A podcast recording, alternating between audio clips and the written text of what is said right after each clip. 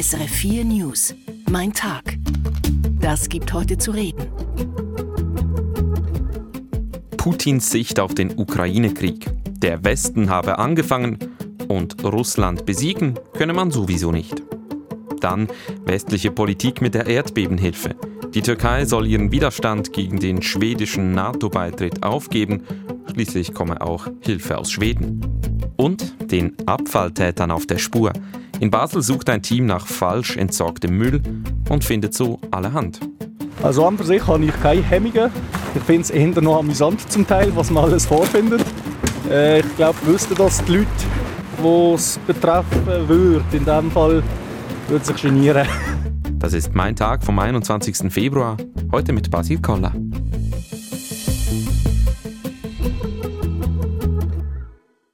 Der Westen habe den Krieg in der Ukraine begonnen.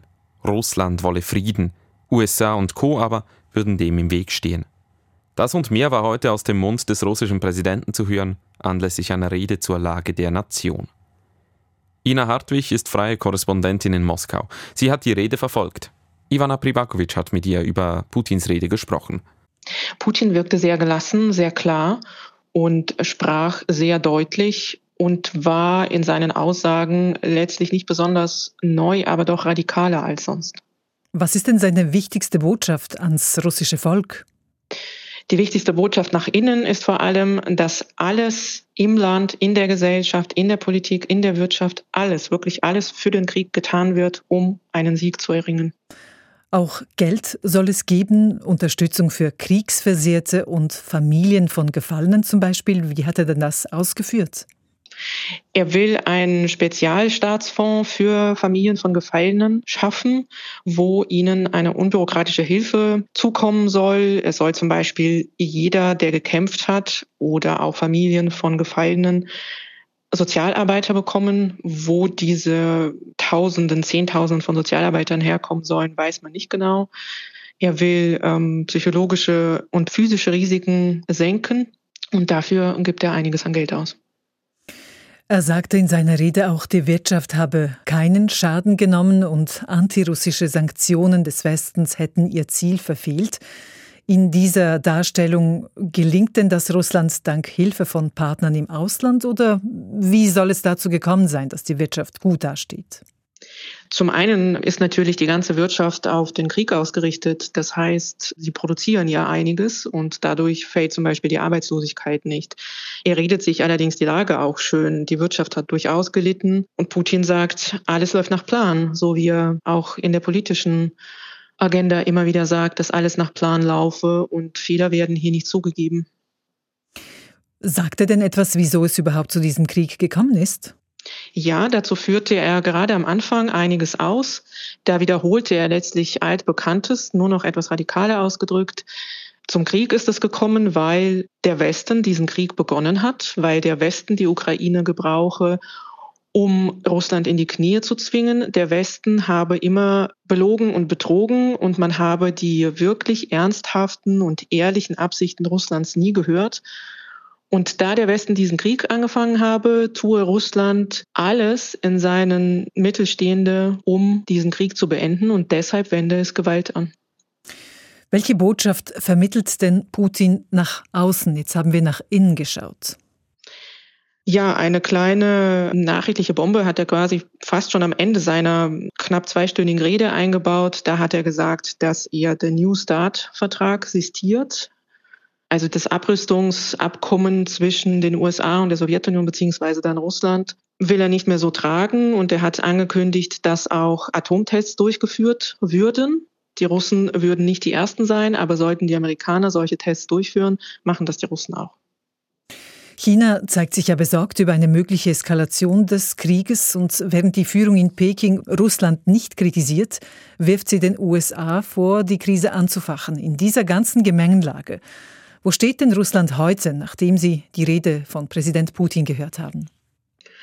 Russland hat sich letztlich überhaupt keinen Schritt nach vorne bewegt, ähm, beziehungsweise es radikalisiert sich weiterhin, es igelt sich weiterhin an, ähm, ein und es reicht quasi überhaupt nicht die Hand zu irgendeiner Art Form von Friedensverhandlungen. Um Frieden geht es Russland eigentlich überhaupt nicht. Es geht darum, der Welt zu zeigen, Russland ist eine ganz eigene Zivilisation und es werde alles tun, um diese Zivilisation zu schützen. Und wenn es eben Krieg führen muss, werde es eben Krieg führen. Die Informationen von Ina Hartwig, freie Korrespondentin in Moskau. Russland führt also weiter Krieg in der Ukraine, weil es eben muss, so Putin. Derweil beschäftigen sich aber verschiedene Stellen und Kräfte schon mit der Frage, wie man die Ukraine eines Tages wieder aufbauen kann.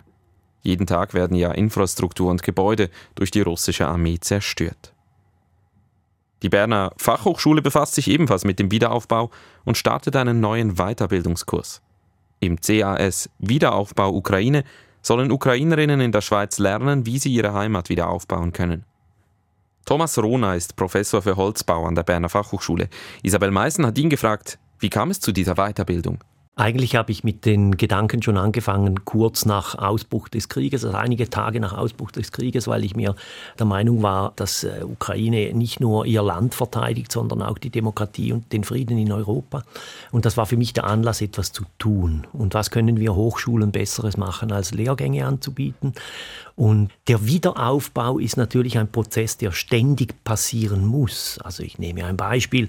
Eine Energiezentrale wird zerbombt, dann muss die sofort wieder aufgebaut werden, sonst haben die Leute keinen Strom. Oder ihre Häuser werden zerbombt, dann muss man ihnen sofort irgendwelche Möglichkeiten zur Verfügung geben. Also ist auch während einer Kriegssituation natürlich dieser Aufbau, Wiederaufbau extrem wichtig. Mhm. Also der Plan wäre, dass diese Frauen, sind ja meist Frauen, dann auch frühzeitig zurückgehen können, um etwas zu tun? Selbstverständlich. Also das CAS richtet sich an Frauen und das aus dem Gedanke heraus, dass natürlich unsere Welt anders aussähe, wenn sie von Frauen konzipiert und geplant worden wäre. Ich sage nicht primär besser, aber ich bin natürlich überzeugt, dass sie besser aussehen würde. Und, und das war auch ein Anlass. Also wie kann ich jetzt im Bauwesen, der auch bei uns Männer dominiert ist, im Wiederaufbau in der Ukraine, diesen Frauengeist mit reinbringen. Und ich glaube, das ist eine ganz, ganz wichtige Geschichte.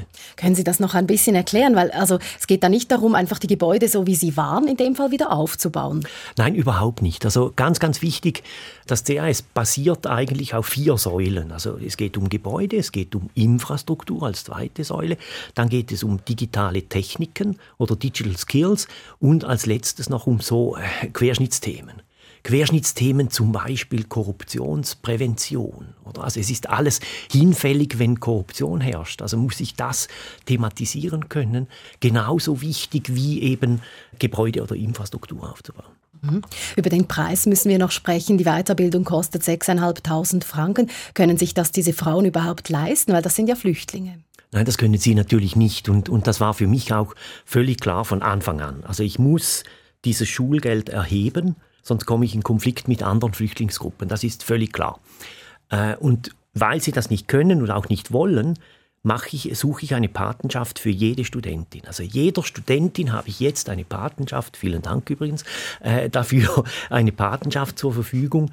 Und, und diese Patenschaft übernimmt das Schulgeld, aber auch noch etwas mehr. Also zum Beispiel, wir sind an jeder Hochschule, das heißt, wir reisen umher, das heißt, wir brauchen SBB-Tageskarten oder ÖV-Tageskarten. Das muss irgendwie finanziert werden. Zum Teil sind die Gemeinden sehr, sehr positiv dieser Sache gegenüber und zum Teil müssen wir es einfach zahlen. Und da gibt es natürlich, die meisten Frauen sind mit Kindern da, also geht es auch um Kita-Plätze und das ist so etwa der Umfang, also ein breites Feld, was ich abdecken oder was wir abdecken müssen, aber trotzdem eben wichtig. Zum Abschluss schauen wir doch noch in die Zukunft. Vielleicht reisen Sie dann mal nach dem Krieg in die Ukraine. Was erhoffen Sie sich, was Sie dort konkret sehen, was aus Ihrem Lehrgang stammt?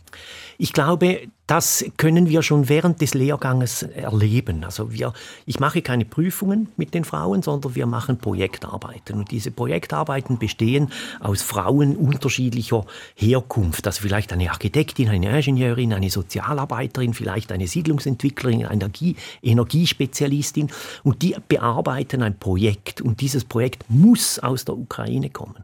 Also das heißt, Kharkiv braucht einen neuen Kindergarten. Dann schauen wir das an. Wie Wie, sieht das Gebäude Kindergarten aus? Was ist, kommen die Kinder überhaupt daher?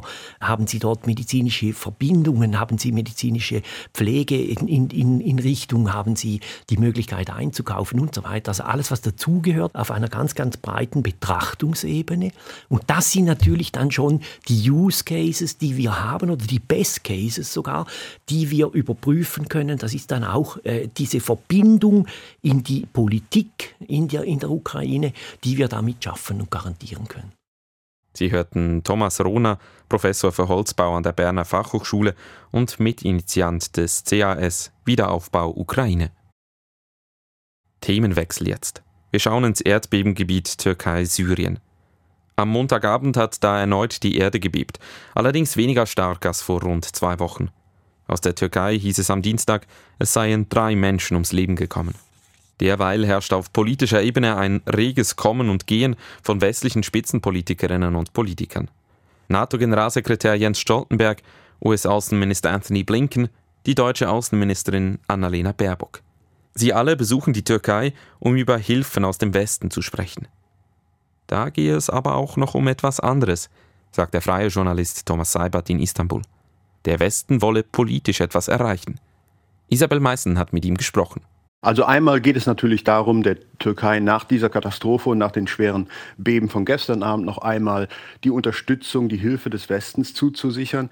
Subtil, diskret geht es aber auch darum, Druck zu machen auf die Türkei im NATO-Streit, denn hier zeigt sich nach dem Erdbeben der Wert eines Bündnisses und diese Botschaft wird der Türkei auch überbracht. Mhm. Es geht um diesen NATO-Streik. Sie sagen, subtil Druck gemacht wird. Wie muss man sich das genau vorstellen? Es gibt dann äh, zum Beispiel Äußerungen von NATO-Generalsekretär Stoltenberg hier in der Türkei vor ein paar Tagen, der die Hilfe der NATO-Mitglieder aufzählte, was alles getan worden sei nach dem Erdbeben. Und dann zählte er eben auch die Hilfe von Finnland und Schweden auf, die gar nicht zur NATO gehören, jedenfalls noch nicht. Ihr NATO-Beitritt wird ja von der Türkei per Veto verhindert im Moment. Stoltenberg sagt der Türkei also im Grunde genommen durch die Blume, hier helfen euch Länder, die ihr im Moment blockiert. Genauso erwähnte Stoltenberg die EU-Geberkonferenz im März, die von der schwedischen EU-Ratspräsidentschaft vorbereitet wird. Das sind also alles solche Signale, die bei der Türkei eine Lockerung dieser starren Haltung im NATO-Streit bewirken sollen. Also wir helfen euch. Bitte reagiert jetzt auch entsprechend. Was sagt die Türkei zu diesen Botschaften? Es gibt zumindest versöhnlichere Themen jetzt von der türkischen Regierung. Das hört sich alles weniger schroff an als vor dem Erdbeben.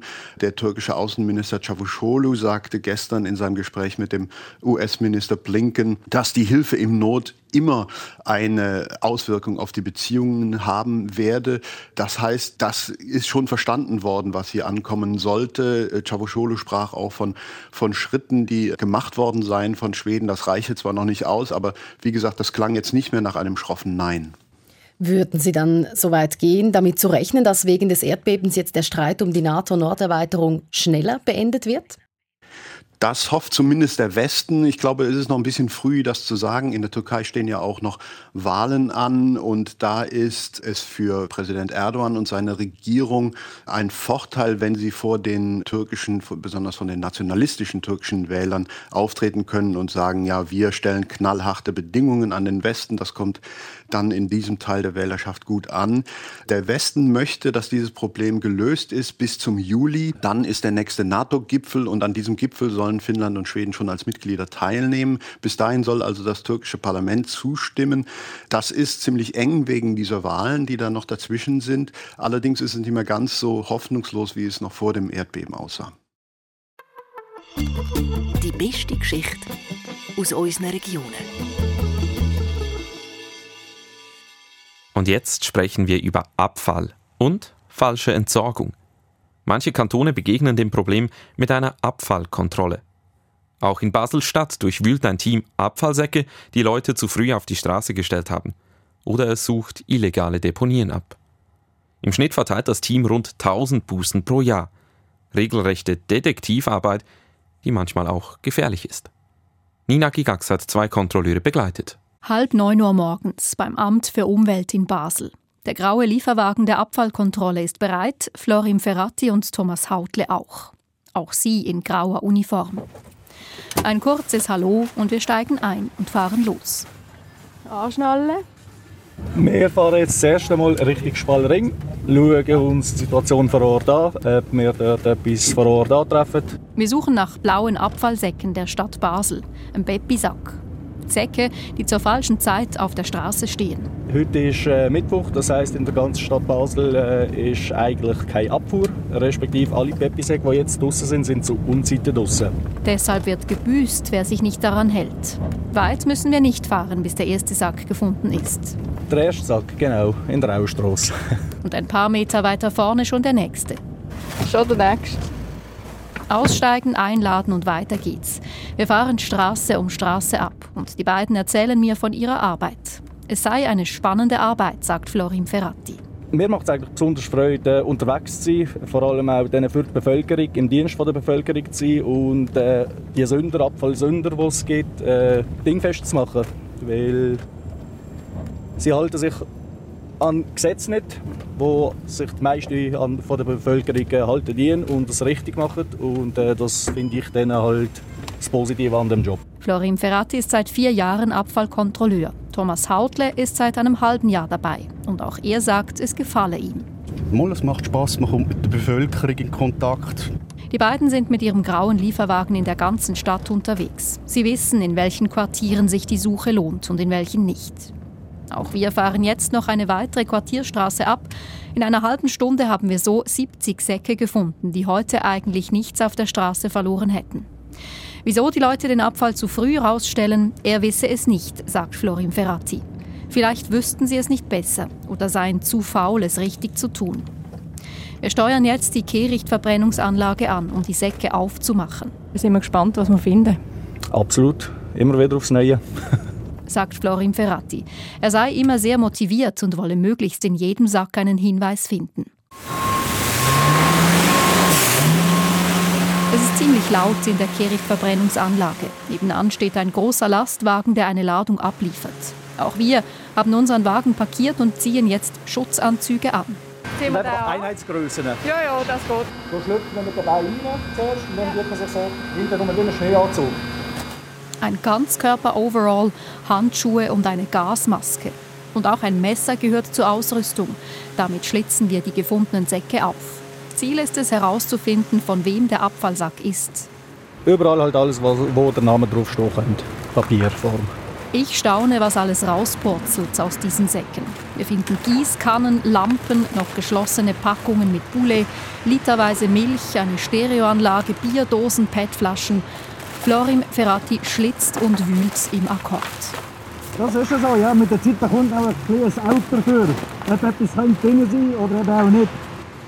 Viel Papier, das ist gut. Das ist immer ein gutes Zeichen, ja. Kann man immer etwas finden. Auf Papier ist meist irgendwo ein Name drauf. Dann wissen die Kontrolleure, wem der Sack gehörte.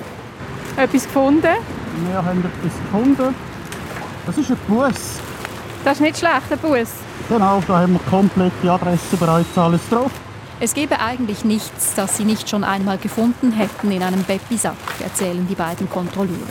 Ein Entwurf für eine Todesanzeige zum Beispiel, Spritzen, Sexspielzeug oder stapelweise ungeöffnete Rechnungen. In einem von unseren Säcken sind sieben Bratpfannen drin. Das Schlimmste seien aber die Windeln, sagen beide. Das ist das Grusigste, was man als Inhalt kann vorfinden kann. Das ekelt mich immer noch ein bisschen an, obwohl ich selber ein Familienvater bin und das kenne. Das ist ein Geruch, der kommt durch den Filter durch. Und ja, es kützelt dann manchmal schon ein bisschen am Halszäpfchen. Im Dreck von fremden Leuten grübeln. Eine anspruchsvolle Aufgabe. Also an für sich habe ich keine Hemmungen. Ich finde es eher noch amüsant zum Teil, was man alles vorfindet. Äh, ich glaube, wüssten das die Leute, die es betreffen würde, in diesem Fall, würden sich genieren. Man könne sich meist gut vorstellen, wie jemand lebe anhand des Inhalts von einem Abfallsack. Und das sei spannend. Manchmal erleben die beiden aber auch Dinge, die weniger toll sind. Sie sammeln nämlich nicht nur Abfallsäcke ein, sie gehen auch auf Abfallpatrouille, büßen Leute, die gerade ihren Hausabfall in einen öffentlichen Eimer werfen oder halten Leute an, die Zigarettenstummel auf den Boden schmeißen. Dabei würden sie oft auch angepöbelt, beleidigt, beschimpft. Es ist halt wie überall anders auch, sobald es ums Geld geht, äh, sind Emotionen gerade vorhanden. Zu Beginn habe ihm das Mühe gemacht, sagt Florin Ferrati. Unterdessen habe er gelernt, damit umzugehen. Ich denke auch viele von Ihnen meinen das eigentlich auch nicht so in dem Moment. Und ich lasse auch mich abprallen. Ich meine, schlussendlich, äh, es ist ein Job, den ich mache, ich habe eine Uniform an. Und ja, sobald ich heimgehe, versuche abzuschalten. Ein Arbeitskollege der beiden wurde einmal mit einem Messer bedroht im Treppenhaus. Seither haben sie bei solchen Kontrollen teils auch Schutzwesten an. Wir sind halt nicht ausgerüstet wie die Polizei an für sich. Wir haben nicht die gleiche Ausbildung. Wir treffen trotzdem genau gleich wie sie auch äh, verschiedenste von Leuten an. Wir wissen nicht, wer wir vor uns haben. Und dann ist man lieber halt auf Nummer sicher und äh, leistet sich halt so etwas. Er habe so ein besseres Gefühl. Lieber eine Weste haben und nicht brauchen, als eine brauchen und nicht haben. Zurück in die Kehrichtverbrennungsanlage. Wir haben 14 Namen gefunden in gut 70 Säcken. Ist das viel, frage ich mich. Äh, nicht zufriedenstellend ist es eigentlich nie. Am liebsten würde man jeden Sackentreffer äh, haben, aber äh, es ist leider nicht so. Die 14 Leute jedenfalls bekommen eine Buße heimgeschickt. 50 Franken kostet es, wenn der Abfallsack in Basel am falschen Tag draußen steht. 200, wenn der Abfall einfach so rausgestellt wurde, nicht im Beppi-Sack. Jetzt noch wischen und den Lieferwagen mit dem Hochdruckreiniger sauber kriegen. Und dann können die beiden den Overall und die Gasmaske wieder ausziehen und zurück ins Büro fahren. Dort schreiben sie die Bußen, bevor sie dann auf die nächste Tour gehen. Mein Hinhörer. Zum Schluss gehen wir mit Mein Tag noch auf die Skipiste. Skilehrer sind, wenn sie auf eigene Faust Unterricht anbieten, auch Unternehmer. Und die wollen auf sich aufmerksam machen, zum Beispiel auf Social Media. Der Engelberger Kilian Weibel macht das ziemlich erfolgreich. Raphael Prinz hat ihn für Schweiz aktuell getroffen. Fetzige Skiaufnahmen in einer schönen Kulisse. Mit tätigen spektakulären Fahrten sorgt Kilian Weibel im Moment international für Aufmerksamkeit. Einzelne Videos sind über eine Million Mal angeklickt worden. Als Skilehrer gibt Kilian Weibel hauptsächlich Einzelunterricht. Heute hat ein kanadischer Geschäftsmann den ganzen Tag gebucht. So, we do a warm-up first. Ein bisschen das Warm-up machen. Wie geht's heute? Der Justin Fogarty wohnt in Zug und nimmt regelmäßig Skistunden. Beim Aufwärmen bespricht das Ziel des Tages. Ich begleite den Justin schon länger und er hat jetzt wieder mal so ein Check-up oder ein äh, Pro-Coaching bei mir gebucht. Und das Ziel ist sicher, dass wir erstens einen schönen Tag erleben zusammen, Spass haben und vor allem ähm, ihm noch ein bisschen im Detail ähm, an der Linkskurve arbeiten, weil dort hat er noch ein mühes Problem.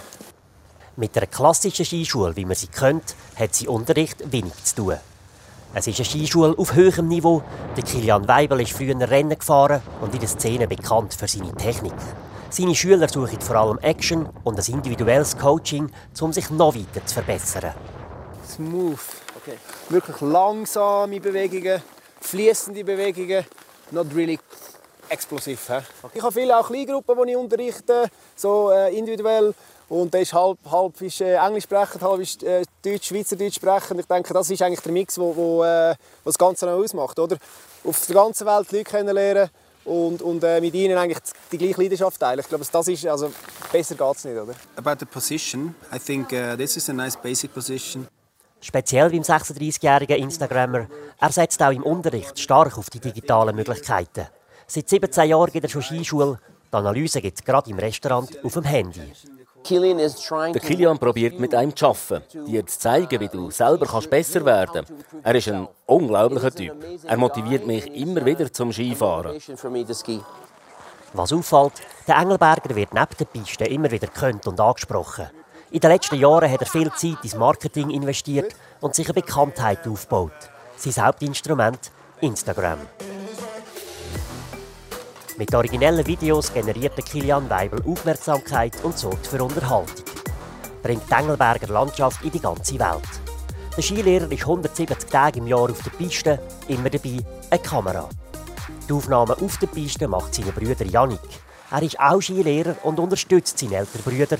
Was am Schluss einfach aussieht, ist sehr anspruchsvoll. Mit einer 3 Meter Stange hier fahren die ganze Zeit mit ca. 80 bis 90 km/h über die Wellen fahren, und zwar im Schneepflug, ist nicht ohne. Man braucht schon recht Kraft und halt Vertrauen Und keine Angst, das ist auch wichtig. Ja. Ich glaube, es ist auch eine sehr gute Technik. Ähm, fast die bessere, also er hat fast die bessere Technik als ich. Ausgewählt, geschnitten und aufgeladen werden die Videos am Abend in der Bar. Wegen Instagram gibt es also später für Abend, aber viele Fans bedeuten auch Einnahmen.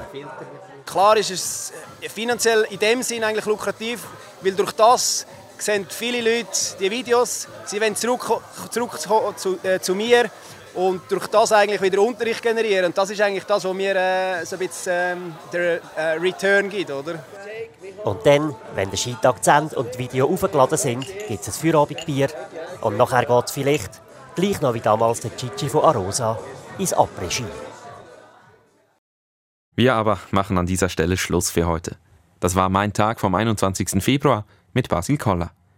Wir haben die Sendung am Dienstagabend aufgezeichnet. Das Neueste gibt's jederzeit auf srf.ch-news oder zur vollen und halben Stunde live auf SRF 4 News.